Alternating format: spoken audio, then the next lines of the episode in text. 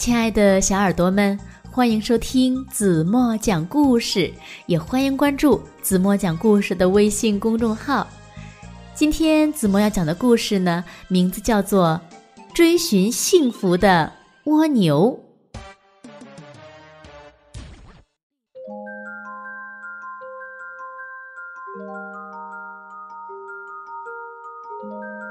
每天傍晚，小蜗牛米拉都会爬上那棵它最喜欢的李子树，静静地待在树枝上，凝视着圆圆的果实。有时候，它会缓缓地将触角伸进傍晚的暖风里，享受最后一抹秋日暖阳的抚摸。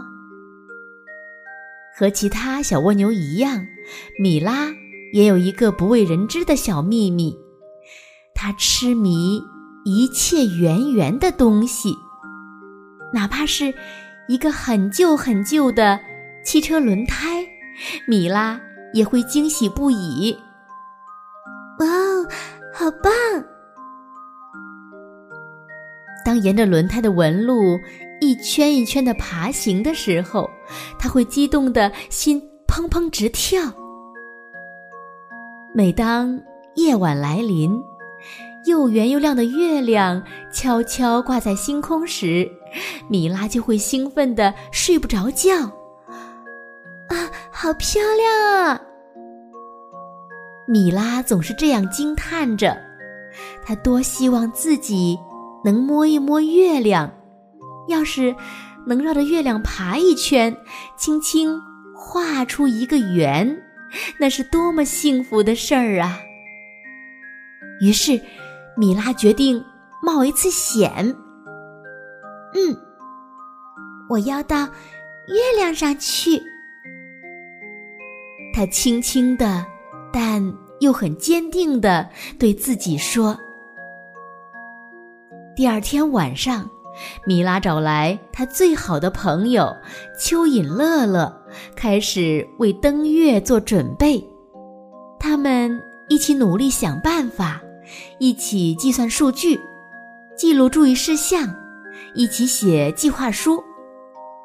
米拉决定先试试自己做的蹦床。砰！蹦起的高度不理想。才跳了三次，米拉就已经筋疲力尽了，还不小心扭伤了一只触角。他决定试试别的方法。一次次的失败后，米拉想到了新的办法：用火箭。背着火箭筒的米拉闭上了眼睛，虽然有一点害怕。但是想到能飞上太空，他呀就变得勇敢了。伴随着一阵脆响，米拉直直的冲向浩瀚的夜空，越来越高。过了一会儿，速度渐渐慢下来了。米拉在太空中缓缓飞行，他小心的睁开双眼。哇，地球竟然是圆的！米拉大声叫喊着，坠落了下去。幸运的米拉，她掉进了一个小池塘，她一点儿也不疼，也没有受伤，只是小小的壳里进了一些水，得了小感冒而已。六个星期后，米拉终于回到了家中。每遇到一个朋友，他都会兴奋地诉说自己不可思议的发现：地球是圆的。